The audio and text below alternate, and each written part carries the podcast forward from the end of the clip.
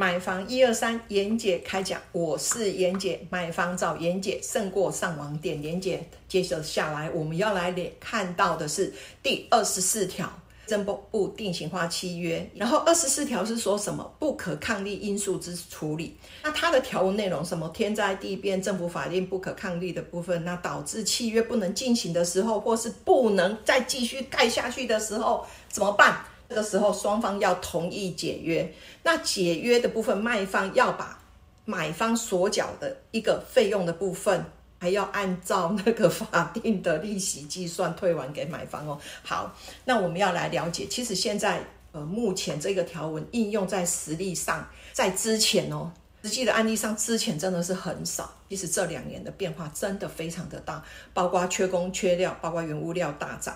然后这一条真的从去年哦一百一十年开始，其实在预售的合约内已经出现了一个前所未见的一个条文出来了，就是有些建设公司在卖预售，干脆他把预定完工日哦，预定完工日拉多久，你知道吗？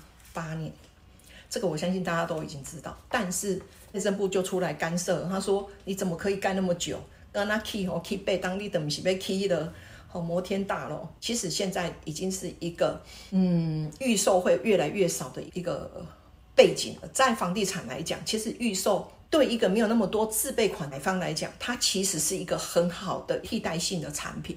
但是如果我们以目前来讲，其实妍姐还是会建议大家尽量买成屋，因为其实预售不可预期的事情真的是太多了，尤其是建设公司，我们又不是很了解它的呃背景的时候，或者是它没有很多的历史建案可以供你查询的时候，这样是不是你会变得很危险？好，那如果说我们还要来讲一个比较不可抗力的因。就是除除了建设公司之外，你有没有不可抗力的因素呢？当然有，包括你的家庭状况，哦不，可能就是说，嗯，你现在可能是跟爸爸妈妈住啦，或者是你现在因为你是刚结婚，那你可能是想要买一个房子，但是这个房子要等八年，对你有没有帮助？我不知道。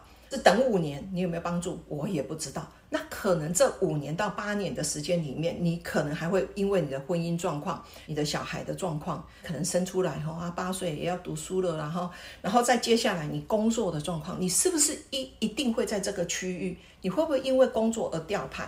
所以，其实，在这些不可抗力的一些情形之下，非你所所愿意跟非建设公司所愿意的前提之下，我觉得在未完工之前，真的是实际状况的发生，可不可以跟建设公司商量？当然可以，但是你要知道，现在如果之前你买预售，那严姐都会跟你讲。如果离你的交屋，甚至离你的一个完工的阶段不是差太远，我觉得先把它留下来，因为再怎么样，那个房价都是你已经是买不回来的一个价位了。所以其实有些时候，我们该去做一个整体的一个判断，说这个房子到底我要不要留，要要想那个对你比较有利的，然后啊，不要就是啊买了之后啊就把它。就随便就放弃，可是我真的很很坦白跟跟各位讲，虽然这两年发生了很多不可抗力、不可逆的因素，但是房价我们就是硬生生的往上涨。但是现在有没有下修？我跟你讲，微幅下修，因为什么？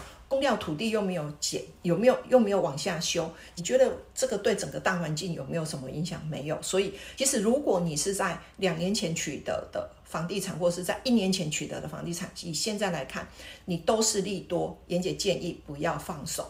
那遇到这些不可逆的抗诉，自己把它想清楚，怎么解决就好。如果还有问题，欢迎提问，留言提问。小老鼠 Cindy 一二三，严姐等你哦。